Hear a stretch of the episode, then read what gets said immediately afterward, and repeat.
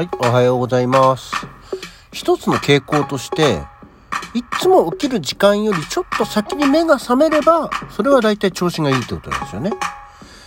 目覚まし、アラームが鳴ってから起きるときは大体調子が悪い。うん。これは分かってきたね。うん。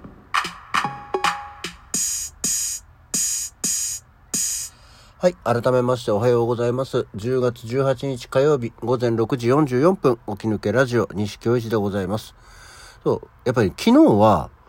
アラームで目が覚めるんだよね。で、今日は大体起きる5、6分前ぐらいに目が覚めるんですよ。なので、まあちょっと若干ね、もんやりは残ってますけど、えー意外と今日はいける感じです。というわけでですね、昨日は結局、えーまあ、お察しの通り、仕事を休むと、えーサボると。で、えーお風呂に行ってまいりましたっていう話ですね。やっぱりなんかね、昨日はその、収録終わってから、うーん、なんかなぁと思いながらずっとやっぱりでもなんかこう、でもなんかなぁが何に変換していいのか分かんないぐらいなんかなんかなぁだったんですよ。でもとりあえずでも仕事は行かないって決めて、で、家を出たんだけど、だこれは果たして今日はもうまっすぐお風呂直行なのか、いや、なんか映画でも見に行くのか、いや、まあ、ただ単にもう、いつものようにあの電車に延々延々乗って、まあ、延々延々電車に乗るだけの日なのかと思ってちょっとよくわかんなくてね。まずは一旦、大宮まで行ったんですよ。大宮からどっかに行こうかどうしようか何なのかと思ったんだけど、やっぱりでもなんかピンとこなくて、うーん、って思いながら、まあじゃあしょうがない。お風呂かなと思って。まあ、お風呂にしてもどこ行こうかなっていうところで、えー結局ですね、昨日、まあ行ったのが、まあいつも行ってるところじゃなくて、まあたまにはまたお初のところ行ってみようということで、えー東京前の原温泉、鞘の湯どころっていうところに行ってきました。えー場所はですね、あの、自分家の駅のお隣赤羽からバス乗って10分、まあ、かかって15分ぐらいのところですね。えーまあ、住所で言うと、これは板橋になるのかな。えーそうですね、板橋区前の原っていうところにあるんですね。うん。うん都営三田線の、お志村、志村坂上の駅あたりのもう近くにはなる。そんな感じのところにあって、前に一回行こうと思って、その施設の前まで行っ、まあ、入り口の前まで行って、なんかちょっとなぁと思って、引き返してきた経験があるんですよ、ここ。なんかね、なんかこう、あーし、ここじゃ行ってみようっていう、なんか気になれなくて、お風呂の気分、その時はお風呂の気分だったんだけど、うーんって入り口まで行ったのに入らずに帰ってきたっていうちょっと曰くがあるとこだったんですね。で、まあ今回は満を持して行ってきたんです。えー、前の原温泉鞘の湯どころ。うん。で、なんか結構、口コミなんかだと結構混んでますよみたいなことだったんですけど、9時オープンのところで、着いたのが10時過ぎかな。うん。ぐらいに着いて入りました。で、下駄箱が100円入れて後で帰ってくるタイプの下駄箱で、で、下駄箱の鍵にバーコードがついてて、で、えー、後生産のところでした。で、えーもうまずね、入って気がついたのが、なんかね、施設自体が、なんかね、広いのよ。で、これはちょっと後々でご紹介していきますけども、まあ、とにかくなんか施設が広い。で、しかもなんか落ち着いた感じの和風のところだったんですね。うん、で、えー、まあ、1階が基本的にお風呂だとかなんとかってあって、2階が岩盤浴。な岩盤浴は、まあ、入れなかった、あの、特に買わなかったので、えー2階の岩盤浴には行ってないですけど、で、えー、1回お風呂入るところで結構確かにね、もう10時15分とかだったんだけど、お客さんがいっぱいいた。うん。あの、まあ、年配の方が多かったですけどね、結構その、お人がすごくいっぱいいる平日なのにっていうぐらいいましたね。えーまず内湯が、えー宇宙のお風呂は基本的に浴槽は一つかな。あの、浴場がね、そんなに大きくない。まあでも、普通かな？うん。で、えー、高濃度炭酸泉、もう毎度おなじみ高度の、高濃度炭酸泉があって、えー、宇宙の温度はかなりぬるめ、えー、かなり、あの、落ち着いて入れる感じでしたね。で、えー、サウナがあって水風呂があって、えー、ジェットバスとかがある感じ。あと、立ち湯とかがある感じっていうのが中で、外には源泉温泉と露天風呂、寝転び湯、壺湯、あと薬草塩蒸し風呂っていうのがありましたね。このね、薬草塩蒸し風呂っていうのもこう、いわゆる低温サウナですね。で、よもぎかなんかが入ってて、あの、いい感じでした。まあ、結構汗もちゃんとかく感じでね。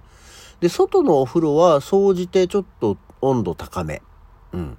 あの、源泉風呂にしても露天風呂にしても、壺湯にしても、お風呂は、え温度高め。っていう感じでしたね。あとね、まあ、あんまりこう、マイナスにはならないけど、ああ、そうなんだと思ったのが、やっぱり敷地、施設がそんなに広くないって言ったから、言ったところもあると思うんだけど、影響が。あの、外気浴をするのには、基本的に椅子、あの、いわゆるガーデンチェアみたいのが、1、2、3、4、5、6、7脚、うん、あった感じ。ただ、あの、いわゆるその、寝っ転べるタイプのものがなかったね。そこはちょっと、そっかと思って、まあ、椅子でも別にいいんですけど、うん、っていう感じだったんですね。で、えー、まあ、午前中ちょっとね、雨もパラパラ降りつつだったんですけども、まあまあ、で、えー、あと、浴槽、浴室、お風呂のところにはテレビはなし。えー、テレビは、えー、室内浴場内のサウナのところに、えー、テレビがあるという感じでしたね。うん。まああの、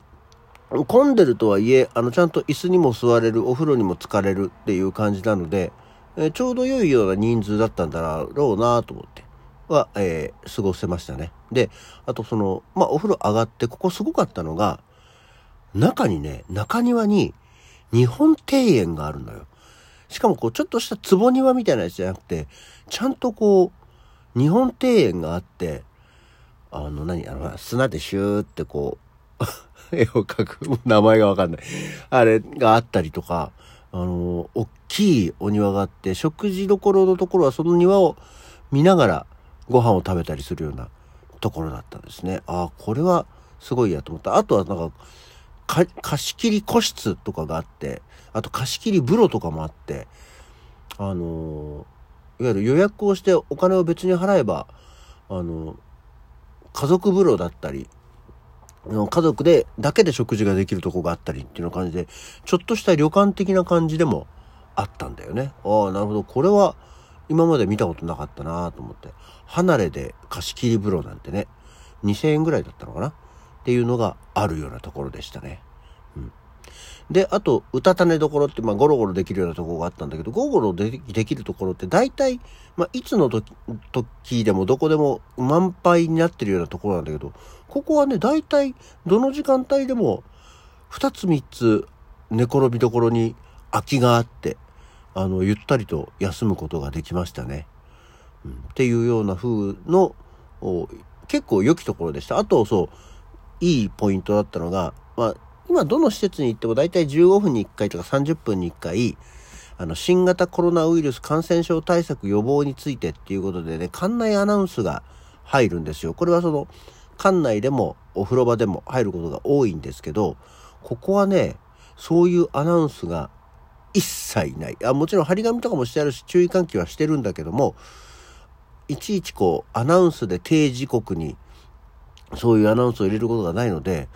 お風呂に入ってても、こう、ゴロゴロ寝てても、そういうのに邪魔されることがないっていうところが、すごく良かったですよね。まあ、ただ、あの、子供が、何？高周波の規制を発することはあっても、まあ、それは仕方のないことなので、あれですけど、あと、そう、休憩室とかにも、とかと、食事どころにも、テレビはないっていうね。だから基本的に本当にもう、静かに、のんびり、ゆったり過ごしてもらおうっていうコンセプトなんだな、とは思いましたね。で、後生産なんで、えー、まあ、クレジットカードなども使えて。うん。で、あの、なんかこう、産直の野菜とかを売ってるコーナーがあって、わかんないけど、へえって思ってみたいね。で、食事は食事で普通でしたね。あの、価格帯は